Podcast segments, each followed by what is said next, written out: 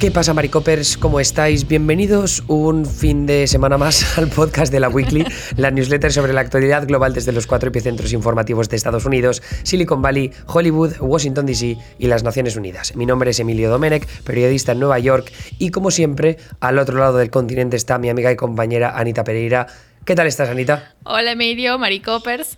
Bueno, qué miedo, igual eh, la imagen que se queda de mí, porque cada vez lo hemos corrido más. Tipo, estoy pensando que al principio publicabas la weekly los miércoles, luego los viernes y ahora es directamente el fin de semana. Yo espero que la gente entienda que es que, o sea, eh, sobre todo por mi culpa, que yo siempre voy jodidísimo de tiempo y nos cuesta muchísimo sacarla el viernes. Es que es, por tema de horarios y de ponernos de acuerdo, es muy difícil grabar, pero estamos aquí, no pasa nada. Eh, y vamos a hablaros hoy de un tema que, teníamos eh, ganas de, hacer desde hace, desde hace tiempo, porque ya hicimos una especie de análisis de cómo estaba la situación del conflicto geopolítico entre China y Estados Unidos. Lo hicimos hace unos meses. Ahora vamos a ahondar un poco más en ello. Hablando un poco, Anita, de, de los distintos bandos ¿no? y de cómo las alianzas o las estrategias diplomáticas que han buscado uno otro país son muy diferentes y también se ha traducido en, compañeros o enemigos también muy distintos. Sí, tal cual. Em, a mí me pasa que cada vez más leo comparativas de la situación actual entre Estados Unidos y China con lo que en su momento fue la Guerra Fría. Entonces, digamos, podemos identificar algunas similitudes con esto de que, como vos decís, hay países que se alían con uno, se alían con otro, pero en general podemos estar de acuerdo en que la situación es bastante más compleja. Entonces, un poco esto de analizar cómo va cada uno de los bandos, o al menos de, los países, em, también implica, bueno, ver qué tipo de relaciones está estableciendo y cuál es esa, esa red de alianzas que se va tejiendo al interior del juego político e internacional de cada país. Lo, que hemos hecho es dividir eh, esto en cuatro partes. Está, por un lado, los aliados económicos de cada uno de, los países, los aliados geopolíticos, que ahí tiene que ver sobre todo ya más el plano militar, los aliados diplomáticos, que esto va un poco en referencia a las estrategias estrategias de diplomacia que han tomado en los últimos años tanto China como Estados Unidos y luego terminamos con los aliados post-pandémicos, porque después de la pandemia eh, se han tomado también algunas decisiones concretas, mm, principalmente lo que tiene que ver con las vacunas, ¿no? la diplomacia de vacunas que empezó China y que también merece la pena tocar porque ha, habido un cambio de paradigma prácticamente. ¿no? Es verdad que con todo el laboratorio eh, hay una cierta desconfianza hacia China por parte de muchos países, pero hay otros que han abrazado la influencia del gigante asiático, por eso que les han dado vacunas para poder salir de la crisis pandémica. Pero vamos a empezar por los aliados económicos. En, yo, me he dedicado más a analizar la parte de China, Anita se ha encargado a la parte de Estados Unidos, así que vamos a intentar, cada uno va a defender el papel de uno y otro.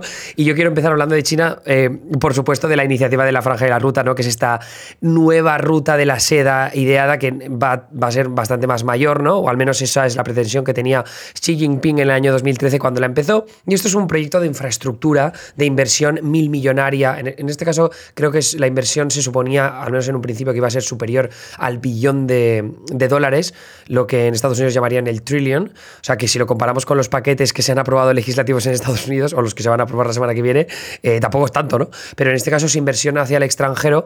Entonces es una idea de invertir pues, en la creación de eh, la, perdón, fabricación, construcción de puertos, de carreteras, de ferrocarriles, de fábricas en un montón de países diferentes. Esto hablamos de más de 60 países, me parece que son, y toca tanto partes del sudeste asiático como Asia Central, Oriente Próximo, nos vamos a Europa, Italia, África, Latinoamérica. O sea, la influencia que, ha intentado ejercer China a través de esta iniciativa de la Franja y la Ruta es enorme. También ha tenido bastantes polémicas, ¿no? Porque esto, eh, lo que quería hacer China es, mira, yo pongo dinero para que te hagas un puerto, lo financiamos nosotros, te, endeudas con nosotros, ¿no? Que hacemos una especie de préstamos y nosotros te lo construimos a toda hostia. No hace falta que tengamos que preocuparnos por asuntos como la ecosostenibilidad del proyecto, eh, los derechos humanos a veces nos los pagamos por el forro. Eh, tampoco pensamos demasiado en los derechos, o sea, perdón, en, los derechos laborales. Eh, y si hay que mm, meterse en temas corruptos, tenemos que chantajear a quien sea, pues a veces también lo podemos hacer, ¿no? Entonces la polémica tiene que ver más con los precios, ¿no? Porque a veces es verdad que hay muchos países que se han endeudado endeudado que flipas cuando no deberían haberlo hecho, no era una decisión económicamente inteligente. Entonces, en Pakistán, por ejemplo, hay un puerto que Pakistán no podía pagar y al final, ¿qué ha pasado? Pues que ahora China controla ese puerto porque era parte de ese trato. Entonces, hay en muchos casos acuerdos comerciales que tiene China por todo este proyecto que no conocemos los detalles porque hay aquí eh, acuerdos de confidencialidad, pero en cualquier caso sí que ha habido suficiente polémica como para que haya revuelos en diferentes naciones que se han opuesto a esta renovada influencia económica de China en, un montón de lugares diferentes. Y luego, por otro lado, el, otro asunto así importante a nivel económico es la Asociación Económica Integral Regional, que es un tratado de libre comercio que se firmó el año que viene y que eh, incluye no solo a muchísimos países del sudeste asiático, sino también a Corea del Sur y Japón, que son las grandes potencias económicas de Asia, junto con la India, que no es parte de este tratado, y luego Australia y Nueva Zelanda, ¿no? que son las, las grandes economías de Oceanía. Entonces, este es un tratado de libre comercio súper importante, ya digo, el mayor del mundo y el primero de su estilo que incluye a China. Eh, recordemos que en su momento Obama quería haber presentado el TTIP este, que, que, Trump terminó cargándose, que era un tratado de libre comercio con muchos países de todo el mundo, pero también del sudeste asiático y de Oceanía, que se terminó desplazando por esta idea de vamos a descartar la globalización, vamos abrazar el nacionalismo, ¿no? que es algo que hizo Trump y que eh, Biden de alguna manera también va, a seguir por esa misma línea. Así que esos son los dos, los dos parámetros, los dos aspectos importantes del factor económico de los aliados de, China. No sé cómo, cómo, lo están haciendo en Estados Unidos, eh, Anita. Bueno, mm, te diría que contrario a esta política expansionista de las inversiones y de las relaciones económicas, Estados Unidos está invirtiendo mucho a nivel regional y por nivel regional me refiero exclusivamente a América del Norte, porque, bueno, bueno, el objetivo ha sido consolidar lo más posible las relaciones con los países limítrofes y vecinos que son México y Canadá.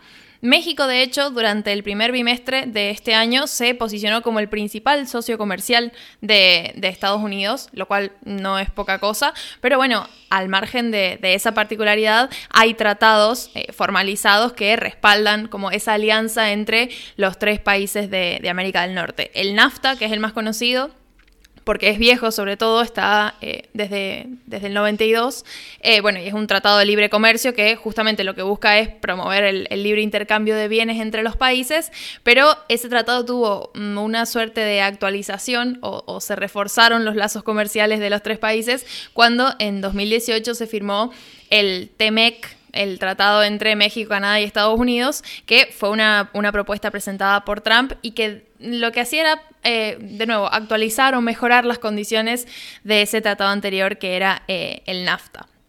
Lo que hace, por ejemplo, es incluir em, cuestiones relacionadas con prácticas laborales, eh, las que establece la Organización Internacional del Trabajo, e incluye acuerdos muy particulares como los relacionados con la industria automotriz, por ejemplo digamos, en, el contexto de, ese acuerdo, para que un auto pueda ser, o se exporte libre de aranceles, tiene que ser producido en un 75% en uno de los países del acuerdo. Entonces, como fija ese tipo de cuestiones para...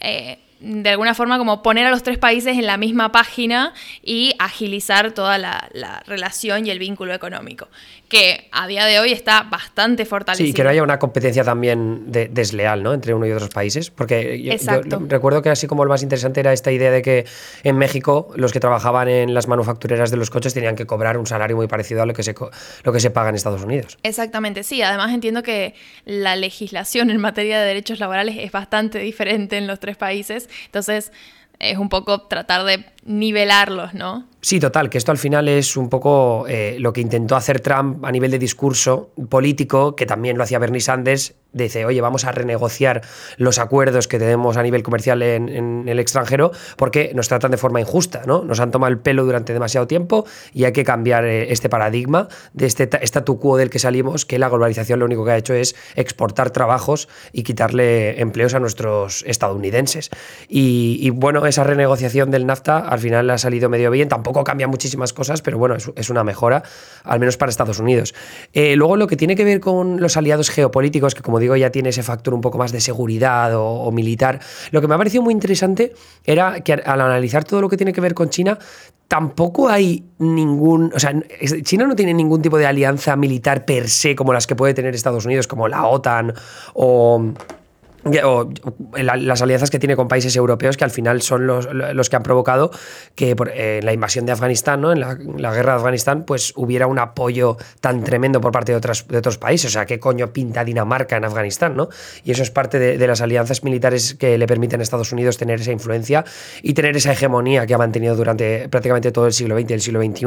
Y en el caso de, Pekín, mm, no se ve de la misma forma. Sí que es verdad que estamos viendo como en el Indo-Pacífico hay eh, una influencia por parte de China con respecto al resto de vecinos, ¿no? Pero es una influencia que ejerce a nivel de presión económica. Es decir, oye, si tú me vacilas, si tú me tocas los huevos, yo te corto el grifo y tú me, importas muchísimo, nosotros te eh, eh, o sea, exporta China un montón a esos países, también importa de ellos, y ahí eh, cargarse ese vínculo comercial puede ser muy duro para esos países. Entonces, es como que ejerce ese poder coercitivo con, con los vecinos no de forma militar, que también tiene un poder marítimo tremendo, porque eh, las fuerzas navales de, China son tremendas en, esa región, pero como digo, el factor económico es súper importante. Y luego está el aspecto ruso, ¿no? la relación entre Rusia y China, que ha mejorado, se ha hecho más cercana en los últimos años, no tienen una, alianza militar per se, lejos del Tratado de Amistad que firmaron a primeros del siglo, del siglo XXI, y una hoja de, de ruta de cooperación militar que acordaron hace unos,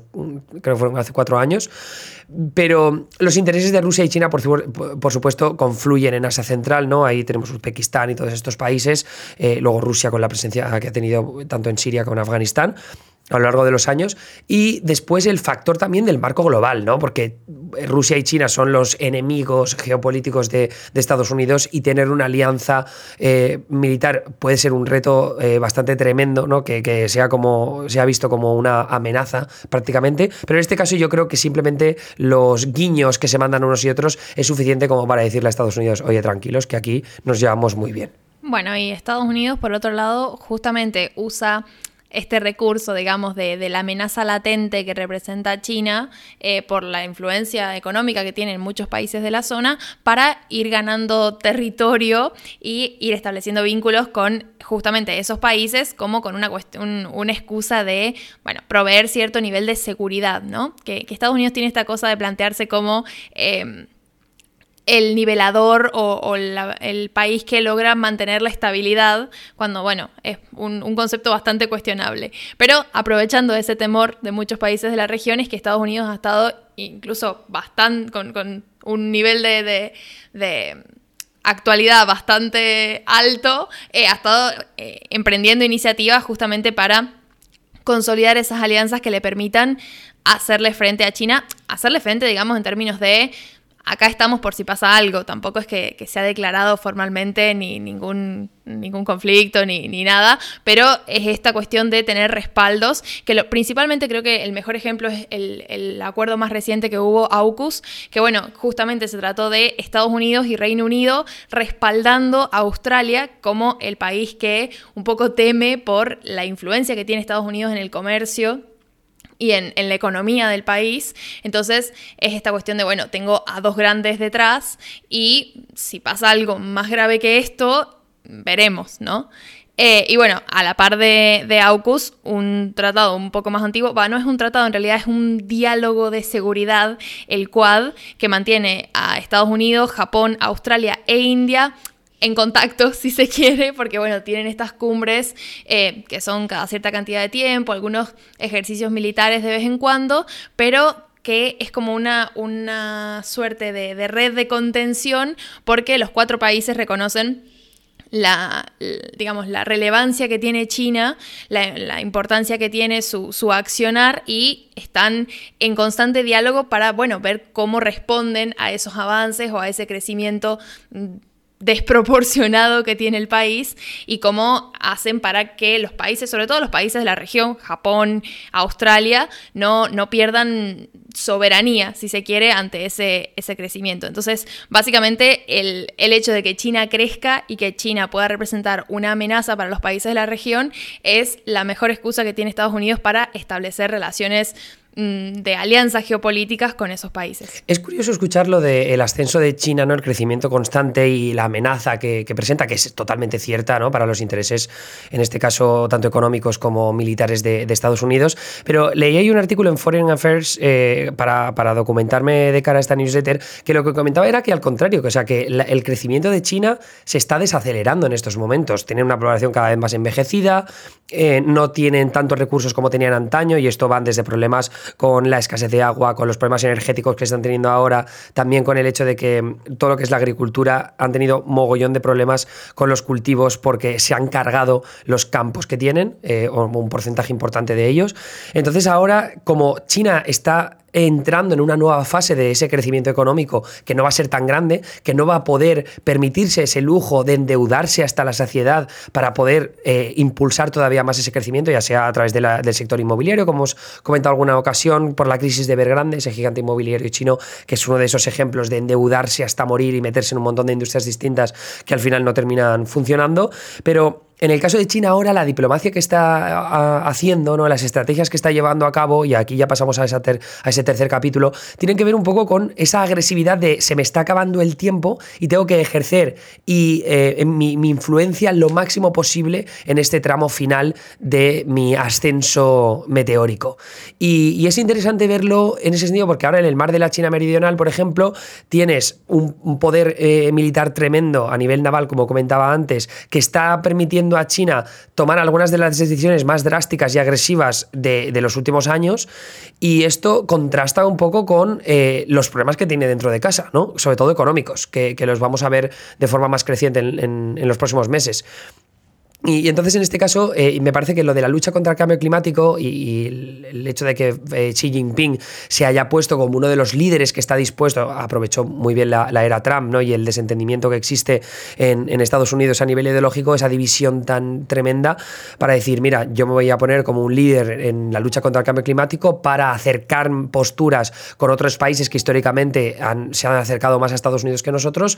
Y después también, lo que me parece muy interesante, que se comenta menos, pero que hay artículos y análisis que también eh, lo priorizan, que es este hecho que, oye, que China tiene un sistema político distinto al que vemos en los países occidentales y una potencia como Estados Unidos, ¿no? Más países democráticos, pero las tendencias autócratas de China oye, pues pueden generar envidia en países que puedan permitirse eh, abrazar ese sistema político, ¿no? O hacer una transición a ese sistema político.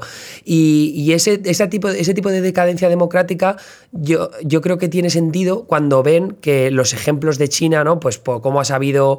Eh, reducir la, eh, ¿cómo se dice? la discordancia, ¿no? Como eh, ha reprimido a aquellos que se oponen a, la visión que tiene el régimen de Xi Jinping, ya sea a través de Hong Kong, del Tíbet, lo que ha pasado en la región de, Xinjiang con los uigures, ¿no? Que pese a que ha sido mm, súper polémico, no ha recibido mm, sanciones como demasiado trascendentales para el país. Entonces yo creo que es interesante ver también cómo se puede exportar ese sistema al, al, eh, al extranjero y cómo al final yo creo que China puede acercar posturas con todos aquellos países o líderes políticos que tengan pensado seguir eh, ese camino. Tal cual. Y mientras tanto, Estados Unidos lo que va a buscar es justamente el vínculo y la relación con los países que comparten el mismo tipo de valores democráticos, mm, liberales, porque, bueno, claro, la, excusa de que un país como China puede ganar influencia con el tipo de estructura que tiene y el manejo interno que tiene, también eh, es usado por Estados Unidos como un factor para generar preocupación, ¿no? Como, bueno, si dejamos que China siga ganando influencia, ¿qué puede llegar a pasar en el futuro? Eh, pero también por esto que hemos comentado antes, de que Estados Unidos eh, durante muchos años ha tenido esta hegemonía que era económica de la mano, que era eh, a nivel de valores y a nivel de hacia dónde debe orientarse un Estado, una sociedad ideal. Entonces, que de repente China le gane terreno en la economía también podría implicar que le gane terreno en esto otro, aunque mm, de popular nada, porque lo que es la Unión Europea eh, está muy alejado de cualquier modelo social que pueda proponer China. De hecho, son los principales países que salen a criticar cada vez que ocurren unas de, estas ah, situaciones como las que has mencionado, porque, claro, o sea, es, muy fácil la crítica sobre derechos humanos a China porque el sistema eh, político que tienen justamente no, no tiene un particular foco o una prioridad en, en ese asunto, como sí la puede tener al menos discursivamente Estados Unidos. Entonces, lo que tiene Estados Unidos es una suerte de oportunidad porque eh, si bien está jugando a, la defensiva con, esta cuestión de, la lucha entre, valores y entre sistemas también que tiene que ver con cómo se organizan los países, em, tiene que ver con la cuestión del cambio climático. Ahí es donde está, creo, la, la verdadera oportunidad porque es un tema que ya a esta altura es inamovible de la agenda global, está siendo discutido en todas partes y era tiempo de que lo fuera porque en realidad venimos con este problema hace bastante. Entonces creo que em, Estados Unidos sí que, al menos con la administración de Biden, porque sabemos que la administración de Trump no sumó en absoluto al debate em, sobre el cambio climático que incluyera Estados Unidos. De hecho, Biden tuvo que regresar a Estados Unidos al acuerdo eh, climático de París. Pero bueno, ya con, Biden al mando, sí que podemos pensar en Estados Unidos como un país mucho más comprometido, al menos diplomáticamente, con todos los objetivos que se pacten en materia de, cambio climático y para contrarrestar estos efectos. Que China, aunque está tomando las primeras medidas, y de hecho... Eh, hay muchos países tomando nota de, estas medidas porque, claro, implican grandes cambios por, la influencia que tiene China. Si China de repente dice que em, va a imponer determinado cambio, determinado cambio en sus industrias, lo que representa mundialmente la industria china no es poca cosa, entonces son grandes cambios los que podría emprender eh, la nación. Pero sí es cierto que como recién está entrando en ese, y está, y, creo que es un poco lo que, lo que le pasa a Rusia, están entrando en ese tipo de tópicos porque la realidad los está corriendo, porque tienen incendios todo el tiempo, porque, o sea, porque ya no, no da para más, digamos, si, si no entran en el debate la propia realidad los va a terminar empujando porque ya es un, un tópico que no, no, se puede esquivar por más tiempo. Entonces, en ese sentido, creo que diplomáticamente Estados Unidos tiene una leve ventaja que si Biden la sabe aprovechar, que es un poco lo que ha estado buscando hacer, em, puede como, como eh, entiendo que presentarse como un, un, país más confiable en términos de cumplir estos objetivos que China, que, bueno, despierta como más recelo, ¿no? De hecho, eh, despierta recelo también en el sentido de la vacuna, que es lo que decía antes, ¿no? Esta idea de que pudo salir eh, el coronavirus de un laboratorio, es una de las teorías que todavía es, la, menos probable. Lo que decían es que lo, mm, lo, que indica casi todo es que proviene de la transmisión animal, pero bueno, en cualquier caso, eh, la desconfianza existe por parte de otros muchos países, ¿no? Entonces ahí es cuando tomó la decisión China desde un primer momento de vamos a apostar a muerte por la vacuna y por hacer diplomacia diplomacia de vacunas. Y en ese sentido ha sido un éxito rotundo la forma en la que han distribuido eh, dosis, porque han distribuido ya más de 1.100 millones de dosis a más de 120 países diferentes, eh, lo cual les ha permitido también eh, de alguna forma venderse como los buenos de esta historia. En especial yo creo que al principio, ¿no? cuando se veía que, Trump era la persona que se desentendía mucho de, todo lo que estaba sucediendo con el COVID ¿no? y de la crisis en la que estaban sumidos tantos y tantos países. Pero en este caso lo que sí que es cierto es que que mientras que China tuvo una ventaja al principio de la pandemia, o al, menos al principio de la distribución de vacunas, ahora está perdiendo terreno con respecto a Estados Unidos. Estados Unidos también ha, tenido menos... Eh, cuando, cuando hablo de Estados Unidos, ojo, hablo de Pfizer y Moderna, ¿no? que han tenido el desarrollo de las vacunas, o Johnson Johnson, con sus diferentes eh, compañeros de, de batalla en Europa, pero eh, ahora se piden más de esas dosis para las dosis de refuerzo o para las, para las segundas dosis porque se está viendo que las vacunas que se han producido en China no son tan efectivas contra la variante Delta. ¿no? Entonces, en ese sentido, puede que la diplomacia de vacunas haya servido a China en este primer tramo de la campaña de vacunación, pero no tanto en el futuro. Sí, yo sobre eso creo que mm, vale la pena como distinguir en la materia de, en cuanto a diplomacia de vacunas como cantidad de calidad, porque mm, si bien es cierto que Estados Unidos está mm, donando un montón de dosis y está como mucho más comprometido con eh, la vacunación en, índices globales, em, creo que el hecho de que China y bueno y Rusia también estuvieran ahí cuando cuando más hacía falta, cuando más desesperación había por parte de muchos países de conseguir la vacuna, porque recién estaban iniciando las campañas de vacunación a nivel mundial, creo que el hecho de que esos dos países pudieran ocupar ese lugar eh, resaltó mucho la, ausencia de Estados Unidos. Y creo que eso, al margen de que ahora Estados Unidos pueda estar donando vacunas y demás, ha dejado como una, una huella, al menos en los países a los que no llegó la vacuna estadounidense hasta bastante avanzada la campaña, digamos. Estoy hablando sobre todo países de Latinoamérica, países de, África, que a través de COVAX recibieron vacunas, sobre todo provenientes de, China y de Rusia. Entonces, em, si bien ahora pueden estar recibiendo a lo mejor Pfizer, Johnson Johnson, Moderna, como que cuando de verdad se sentía esa necesidad, que fue al principio, cuando la vacuna recién se descubrió y estaba como este, este auge de, todo el mundo, bueno, todo el mundo no, ojalá, pero de mucha gente de querer vacunarse y querer empezar con el plan de vacunación, eh, la verdad es que fue China y fue Rusia quienes estuvieron ahí para, estos países, porque bueno, Estados Unidos estaba atorado en su America First, entonces se, se demoró un poco, ¿no? Pues hasta ahí yo creo que es un repaso bastante completo de todo lo que os queríamos contar hoy, ¿no? Para sentar las bases de, lo que vamos a analizar a lo largo de los próximos meses con distintas ediciones de la Weekly eh, sobre este conflicto geopolítico de, China y Estados Unidos. Ya hicimos una publicación un poco sentando las bases, esto ya es como hemos puesto los pilares y más adelante terminaremos de poner el tejado, porque yo creo que serán, estas newsletters yo creo que será una buena forma de poder volver a ellas para entender mejor qué es lo que está sucediendo, ¿no? Y por qué quizá que Indonesia si haya dejado de hablarse con China o que Estados Unidos de repente firme un acuerdo militar con Filipinas, cuál es la relevancia que tiene en todo este contexto, ¿no? Además que, bueno, justamente se nos vienen unas semanas bastante moviditas en materia de diplomacia internacional, porque por un lado tenemos la Conferencia de Cambio Climático de Naciones Unidas, donde se van a hablar un montón de cosas y se van a... Eh, fijar objetivos para el futuro en, ese tópico en particular, que bueno, desde la Weekly obviamente vamos a estar atentos a, lo que surja, pero estamos teniendo reuniones también de los líderes del G20 y ahí, más allá del tópico de cambio climático que es súper específico de la conferencia, vamos a estar viendo otro tipo de acuerdos, otro tipo de relaciones y bueno, que también van a ir definiendo como el futuro de la, la diplomacia a nivel internacional. Así que sí, esto sirve de base para entender justamente como todas estas noticias que vamos a empezar a ver sobre eh, declaraciones de, yo que sé, Biden, de Macron, de, bueno, como qué, significan y en qué contexto están. Pues nada, a disfrutar las próximas semanas, a todos los eh, que nos mola la geopolítica, creo que va a ser unos días repletos de titulares y probablemente de titulares muy pesimistas sobre el futuro del planeta.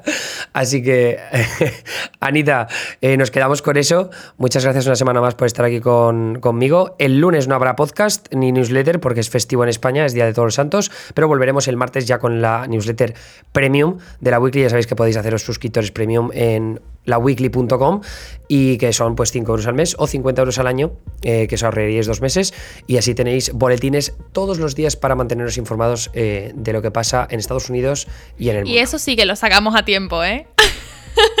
eh sí, eso sí, eso, eso siempre salen a tiempo. todos los días por la mañana están. Bueno, genial. Pues hasta luego. Adiós.